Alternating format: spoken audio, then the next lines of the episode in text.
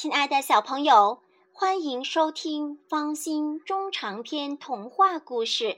今天方心给大家带来的故事是《舒克和贝塔历险记》第八章：米莉去搬援兵，贝塔大获全胜。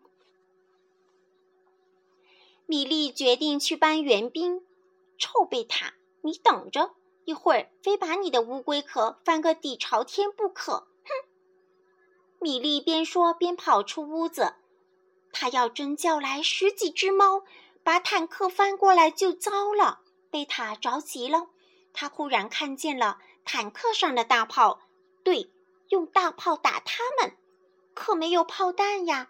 贝塔眼珠子一转，想出个好主意。床底下的篮子里有不少生的花生米，贝塔拿了个口袋，装了满满一口袋。搬进坦克里，他把一颗花生米塞进炮膛，一按电钮，啪，打出去一颗。贝塔高兴极了，他很快发现炮上也有一个小镜子，那是瞄准镜。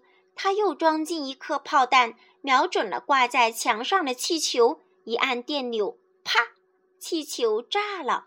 现在贝塔什么都不怕了。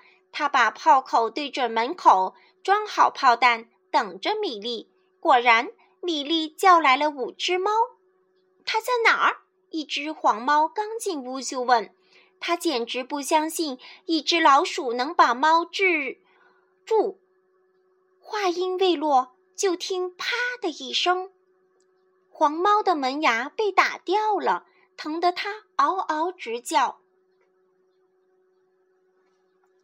另一只灰猫朝着坦克冲过来，贝塔瞄准它的鼻子，又是一炮，炮弹打进小灰猫的鼻孔里，出不来了，疼得它掉头就跑。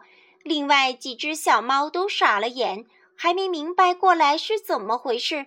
只见一辆绿色的坦克从床下冲出来，一边开炮，一边横冲直撞，便吓得溜之大吉。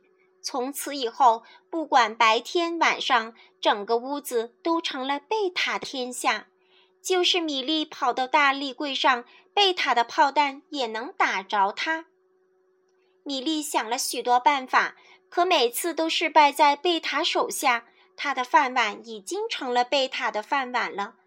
主人惊奇地发现，近几天来从未丢吃的，他还以为这是米莉的功劳嘞。所以决定好好慰劳慰劳他，他哪知道他是在慰劳一只老鼠啊！亲爱的小朋友，故事讲完了，你想知道接下来会发生什么事吗？那么请继续收听方心中长篇童话故事，再见。